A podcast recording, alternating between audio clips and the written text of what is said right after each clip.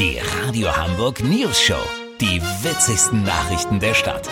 Mit Olli Hansen, Jessica Burmeister und Peter von Rumpold. Guten Tag. Was Corona an digitaler Rückständigkeit der Schulen an den Tag gebracht hat, ist bei der Polizei in Deutschland seit Jahren schon ein Thema. Der Föderalismus verhindert eine zügige Ermittlung, da die Polizeibehörden in den einzelnen Bundesländern unterschiedliche Systeme und Programme nutzen. Die kriminellen Täter sind oft viel besser vernetzt als ihre Jäger. Olli Hansen durfte für uns mal ins Polizeipräsidium, um bei einer Fahndung zuzuschauen. Olli, ist das wirklich so rückständig? Naja, Peter, nicht ganz so rückständig wie unser Redaktionssystem.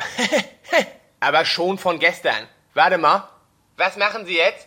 Sie wollen sehen, ob die Waffe, die Sie gefunden haben, vielleicht in Niedersachsen registriert ist? Okay.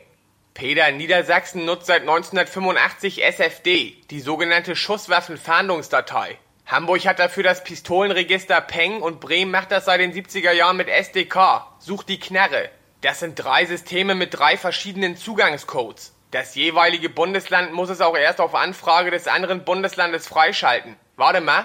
Was denn los? Der Rechner hat sie wieder rausgeschmissen. Oh nee, ne? Peter, Kriminalhauptkommissar Michael Torfmann wollte gerade ein Einbruchsdelikt in die EDABA eingeben. Die Einbruchsdatenbank. Das sind hunderte Pflichtfelder. Wenn du nicht alle ausfüllst, schmeißt das Programm dich wieder raus. Was sollten Sie denn eingeben? Die Farbe der Schuhe des Täters? Ja, konnten Sie ja nicht wissen, der ist ja abgehauen. Taschentuch? Gerne.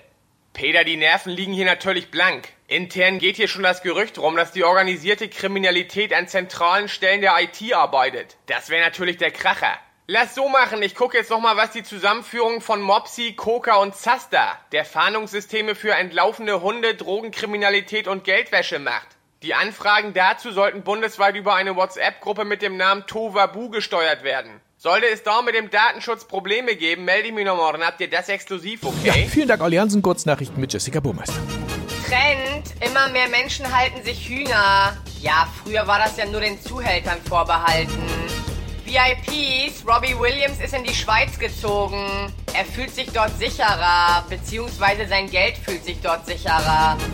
Washington, US-Präsident Biden ist nicht tot, wie einige Medien vermuteten. Er twittert nur nicht andauernd. Das Wetter. Das Wetter wurde Ihnen präsentiert von Unterschätzte sächsische Städte und Gemeinden. Heute Belgern-Schildau. Das war's von uns. Wir hören uns morgen wieder. Bleiben Sie doof. Wir sind's schon.